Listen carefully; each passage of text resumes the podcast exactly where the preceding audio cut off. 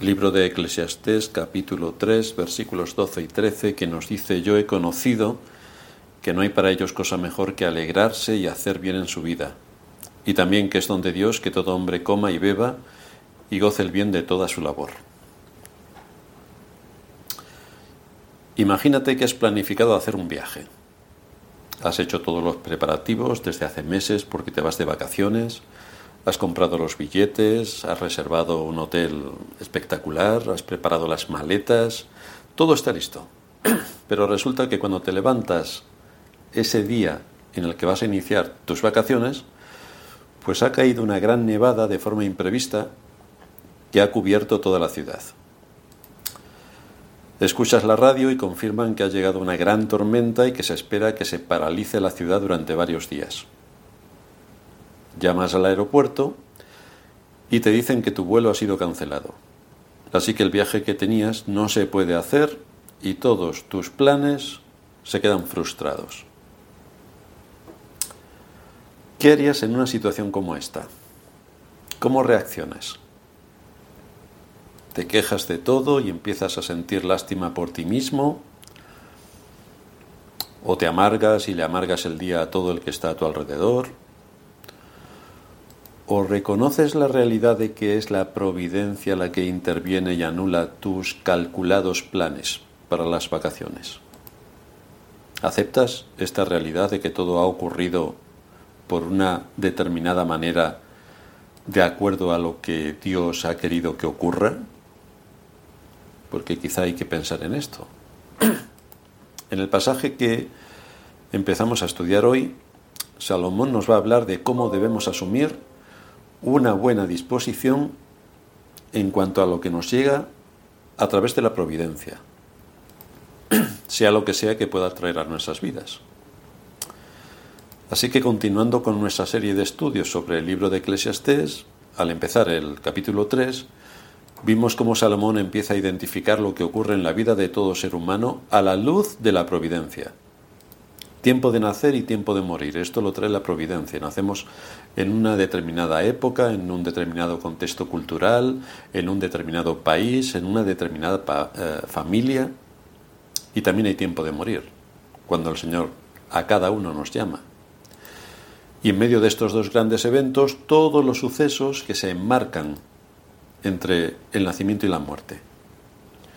Salomón nos enseña que son acontecimientos predeterminados por Dios, porque Él tiene un tiempo señalado para todo.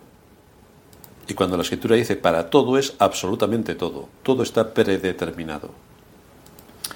Y es así como Salomón afirma que Dios hace todo hermoso a su tiempo. Por lo tanto, si entendemos bien la doctrina de la soberanía de Dios, no hay razón por la que debamos quejarnos contra los cambios que Dios tiene predeterminados para nuestra vida, los cuales se llevan a cabo por medio de la providencia. No podemos explicar los hechos que conlleva su providencia, ni tampoco podemos explicar, ni entender, ni ver sus propósitos específicos, que es lo que afirma Salomón en la última parte del versículo 11, cuando dice, ha puesto eternidad en el corazón de ellos, es decir, de los seres humanos, sin que alcance el hombre a entender la obra que ha hecho Dios desde el principio hasta el fin. Así que aunque no podamos descubrir todos los propósitos de la providencia, ahora se nos dan argumentos para que podamos reaccionar ante estos hechos con una buena actitud. Dice Salomón, yo he conocido que no hay para ellos cosa mejor que alegrarse y hacer bien en su vida, y también que es don de Dios que todo hombre coma y beba y goce el bien de toda su labor. Y con esto nos encontramos en el segundo discurso de Salomón, que empieza en el capítulo tercero, que ya iniciamos hace unas semanas, donde nos habla de cómo la vanidad de la vida se desvanece ante el conocimiento al que nos lleva la escritura, donde nos habla de cómo opera la providencia divina. Todo tiene un propósito y todo tiene un fin. ya hemos visto en primer lugar la verdad esencial de la providencia. En segundo lugar estuvimos viendo el alcance de la providencia, en tercer lugar vimos la relación del hombre con la providencia y es que no puede cambiarla, es que debe confiar en lo que Dios hace, porque todo lo hace hermoso en su tiempo. y que el hombre no puede descifrar el porqué de cada uno de los actos providenciales que Dios lleva a cabo en este mundo. No puede descifrarlo. Y hoy empezamos la última parte en la que Salomón nos habla de la providencia en este segundo discurso. Esta última parte que va de los versículos 12 al 17 nos muestra tres conclusiones a las que Salomón llegó. La primera, que el hombre debe ver y vivir la vida como un don de Dios el hombre debe ver y vivir la vida como un don de Dios. La segunda, que el hombre debe temer a Dios. Y la tercera, que el hombre debe vivir con la certeza absoluta de que el Dios de la providencia juzgará a todos los hombres. Pero vamos a analizar una parte solamente de la primera conclusión que el hombre debe ver y vivir la vida como un don de Dios. Vamos a analizar una parte de esta primera conclusión. Y en esta conclusión, sobre los acontecimientos que ocurren en la vida de todo ser humano, hay algo que Salomón destaca. En primer lugar, una sumisión consciente. Por eso empieza diciendo, yo he conocido que no hay para ellos cosa mejor, no hay cosa mejor. En segundo lugar, una verdad fundamental, cuando nos dice que eso es don de Dios. Y en tercer lugar, dos exhortaciones, que luego veremos en otro sermón. Hoy solamente vamos a ver la primera parte de esta primera conclusión, que es una sumisión consciente. Usamos la palabra sumisión para referirnos a la disposición del corazón para aceptar la voluntad soberana de Dios que se lleva a cabo por medio de, las, de la providencia siempre van a ocurrir cosas en nuestras vidas que son inevitables. Siempre sucederán cosas de tal naturaleza que nos dejarán sorprendidos. Y es entonces cuando nos tenemos que dar cuenta de que lo más prudente es guardar silencio. Dice Salomón, yo he conocido que no hay para ellos cosa mejor. Es decir, como no sabemos lo que encierra la providencia, entonces tenemos que descansar en que Dios hace todo lo mejor para nosotros. Todo lo hizo hermoso en su tiempo, acaba de decirnos anteriormente. Es decir, que todo encaja, cada cosa en su lugar. Para poder entender correctamente lo que Salomón está exponiendo, es esencial que tengamos en cuenta el contexto en el que él está hablando. Y es que está hablando de la providencia. Y las dos últimas cosas que nos ha dicho es que por un lado, nosotros no podemos alterar el curso de la providencia, no podemos cambiar lo que Dios en su providencia ha determinado y que va a traer a nuestras vidas. Y por otro lado, añade en el versículo 11 que una de nuestras limitaciones como criaturas es que no podemos descifrar con precisión los designios y los propósitos de Dios detrás de cada acto de su providencia no lo podemos descifrar. Y luego lo que afirma en el versículo 12 es en respuesta a la pregunta, ¿puedo yo realmente tener una vida feliz y dichosa a pesar de tantas cosas que desconozco? ¿Qué debo hacer cuando me veo en medio de circunstancias que vienen impuestas y que pueden ser tensas, tristes, engañosas y que no puedo cambiar porque son impuestas por el contexto en el que vivo? Por ejemplo, no puedo cambiar el rumbo de una guerra. No puedo cambiar el rumbo de una enfermedad terminal. No puedo cambiar una gigantesca manipulación. Entonces, ¿qué debo hacer y cuál debe ser mi actitud? Y es ahí cuando Salomón dice, ¿sabes qué es lo mejor que uno puede hacer en estas ocasiones? Pues someterse a la voluntad soberana de Dios y hacer el bien. Salomón diría, como mi propio padre David, inspirado por el Espíritu de Dios, escribió en el Salmo 37, él decía allí, confía en el Señor y haz el bien. Sigue diciendo, pon tu delicia en el Señor. Sigue diciendo, encomienda al Señor tu camino, confía en Él y Él hará. Sigue diciendo, guarda silencio ante Jehová y espera en él. De todo esto nos está hablando. De todo esto nos está hablando. En otras palabras, en vez de dejar que un espíritu de amargura nos inunde ante cosas que nos superan y que no podemos cambiar, debemos reconocer que la voluntad soberana de Dios se está cumpliendo y que Él está llevando a cabo sus planes y sus juicios sobre las personas y sobre las naciones. Así que cuando uno ha hecho todo lo que podía hacer y sobrevienen cosas que escapan a nuestro control, nos dice la escritura, no hay nada mejor. El quejarnos no es mejor. No. El amargarnos de por qué ocurre tal cosa y no ocurriría de otra manera no es lo mejor. Porque así solamente vamos a traer dolor a nuestras vidas y a las de nuestros seres queridos. Cuando la providencia de Dios trae algo contrario a nuestros planes o al lógico desarrollo de las cosas, lo mejor para nosotros es aceptar esa situación reconociendo la mano poderosa de Dios detrás de todos estos acontecimientos.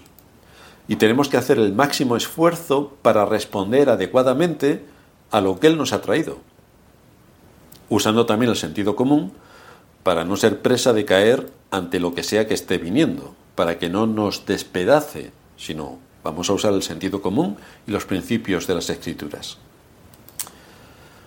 Un comentarista dice sobre este texto, sé que no hay nada mejor para ellos. Es decir, no hay nada mejor para el hombre que vivir con un corazón gozoso como resultado de su confianza en Dios y obtener el mayor bien posible en esta vida. El afán, sigue diciendo, no produce bendición.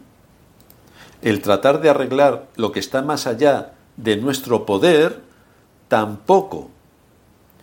Lo único que hará será llenarte de amargura y de impotencia. Y esto es así porque hay imprevistos que no podemos saber de antemano y que pueden cambiar todos nuestros planes. Imprevistos en nuestro trabajo, que llegamos un día a trabajar, a mí me ha ocurrido, además me ascendían y el mismo día me despiden sin razón. Imprevistos de salud nos llega una enfermedad o un accidente que cambia por completo nuestra vida.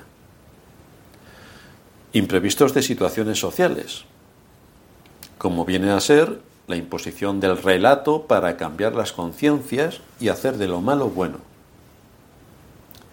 Imprevistos políticos. Fijaos que los cristianos europeos de principios del siglo XX ni imaginaban entrar en una guerra y tuvieron dos.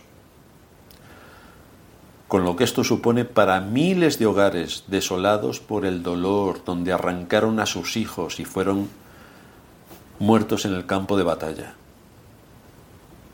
A día de hoy, aunque no lo digan mucho, estamos ante una amenaza de guerra nuclear.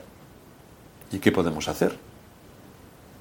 Estas cosas están más allá de lo que nosotros podamos planificar. ¿Y qué podemos hacer ante este tipo de sucesos?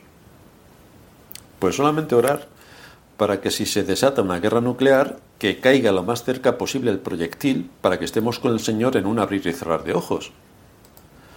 Pero en la mayoría de los casos no tan graves, ¿cuál sería la actitud que debemos tener ante estas situaciones? ¿Cuál es la actitud? ¿Cómo debemos mirar los movimientos de la providencia cuando pensamos qué malo es este mundo? Qué malos son estos gobernantes. ¿Por qué se imponen los regímenes comunistas? ¿Por qué los países donde estos regímenes están, la gente está completamente destrozada? O otros regímenes que no son comunistas y son igual de malos, como los nuestros. Por otra parte, algo que debemos tener muy en cuenta, y es que aquí se nos enseña respecto a acontecimientos que nos sobrevienen de forma providencial, pero no por causa de ser negligentes no por causa de ser unos vagos. Es decir, si paso hambre y no trabajo, entonces es normal que pase hambre. Eso es una negligencia. Entonces a esto no se está refiriendo nuestro texto. Más bien se está refiriendo a sucesos que la providencia nos envía y que están fuera de lo que nosotros habíamos previsto en el desarrollo natural de nuestra vida respecto al futuro. Y nos vienen con tal fuerza que somos incapaces de predecir por dónde nos van a afectar y además no podemos hacer nada por evitarlos. Nos caen directamente. Por ejemplo, todos nosotros podemos pensar que seguiremos trabajando, cotizando a la seguridad social, porque claro, nos tienen que sacar la sangre, para que cuando lleguemos a la jubilación nos quede una paga y podamos vivir tranquilamente en nuestra casa, que hemos estado pagando durante toda la vida, y entonces nos dedicaremos a viajar con nuestro esposo o nuestra esposa y a disfrutar de la vida los últimos años. Pero las cosas a nivel político se pueden complicar y pueden empezar a señalar con el dedo a los cristianos que no estén de acuerdo con la ideología de género, con el aborto o con los guays. Y la cosa se empieza a recrudecer. Y puedes acabar con grandes multas por pensar lo que piensas y exponer lo que expones, o con la expropiación de tus bienes, cosas que ya ocurrieron con otros cristianos en el pasado. O viene una guerra y te quedas sin ningún bien material, ni recursos económicos, y encima con alguna consecuencia grave de salud a causa de la situación provocada por la guerra, por la hambruna, o por los proyectiles, o por mil cosas. De manera que todo lo que lógicamente habías planteado se esfuma, en este tipo de situaciones, Salomón nos exhorta a aceptar con una actitud correcta lo que la providencia nos ha enviado.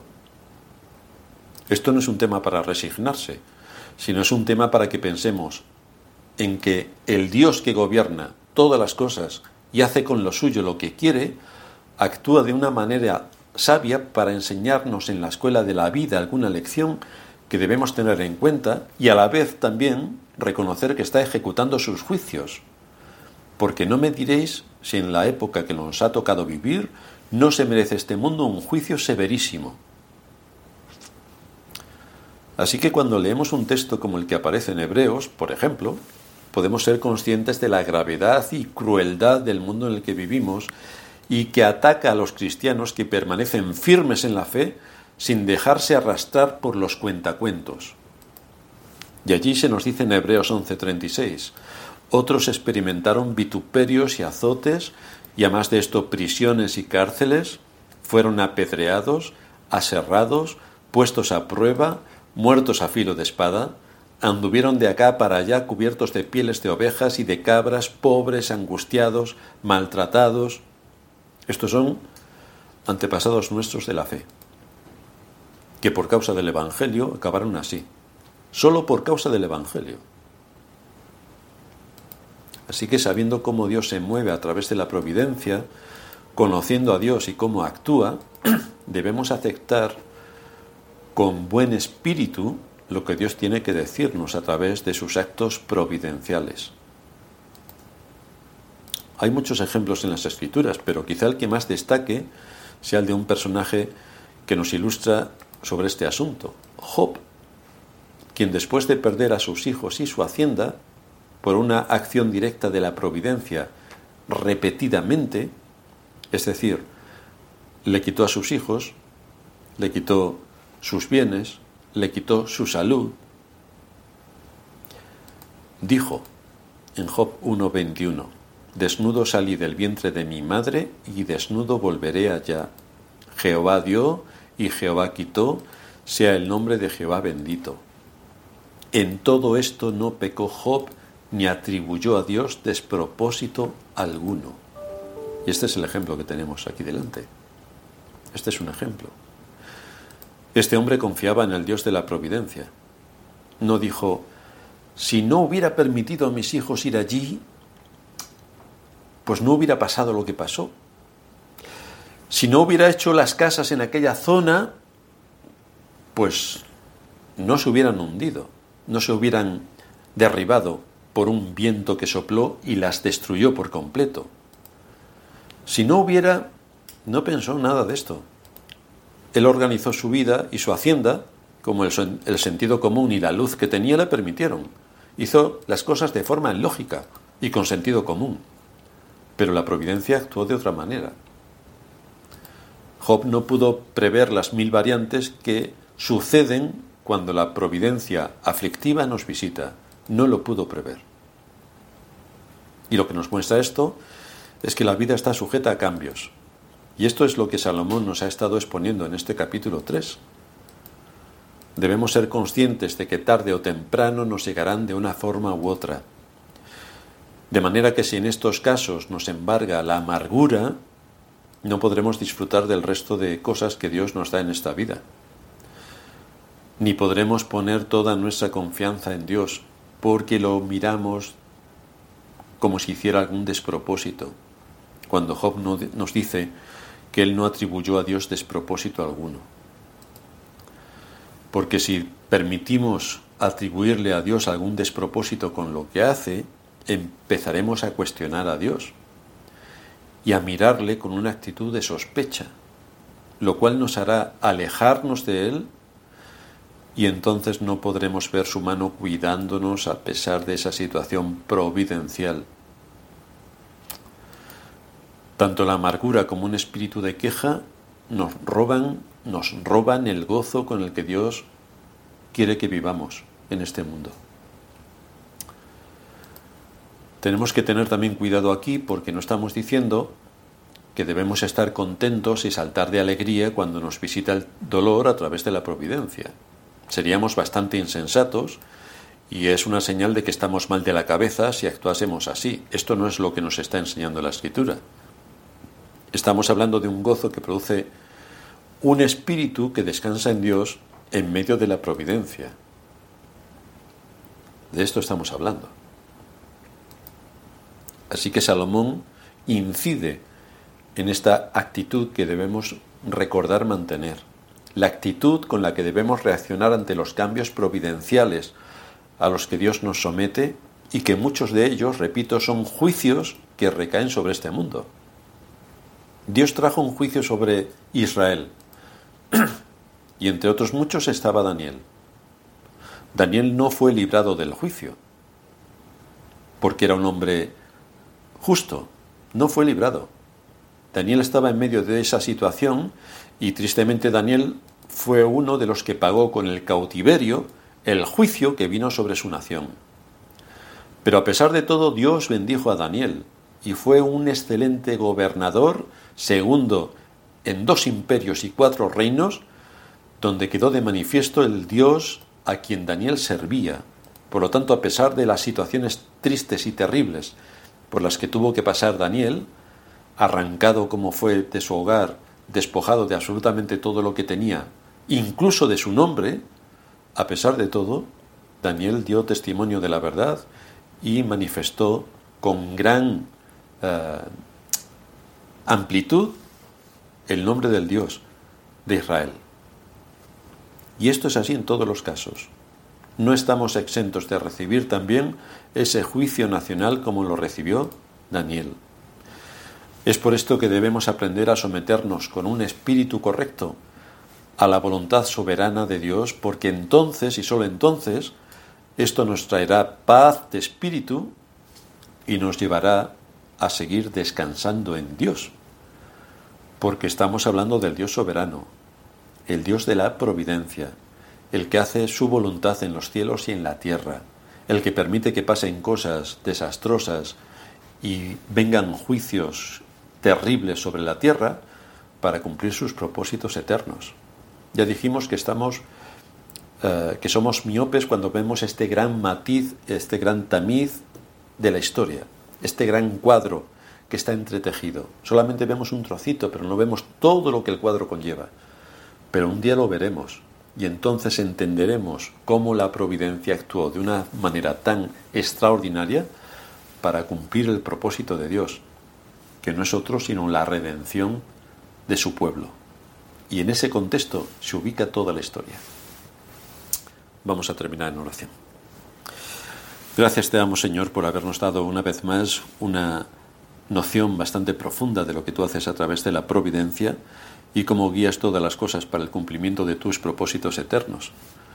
Traes juicio sobre esta tierra, traes también muchas bendiciones cada día y todo viene como fruto de tu determinada soberanía para cumplir tus propósitos soberanos en cuanto a la redención de tus escogidos. Gracias te damos por mostrarnos y recordarnos cómo nuestro corazón no debe estar apesadumbrado ni con un espíritu de amargura, porque tenemos al Dios que gobierna sobre todas las cosas y que es el que cumple sus propósitos siempre. Así que ayúdanos a seguir descansando en ti y a ver todos los sucesos que nos ocurren como son providenciales para el cumplimiento de tus objetivos finales. Gracias te damos por haber podido abrir esta noche también tu palabra. En Cristo Jesús te damos las gracias por todo esto. Amén.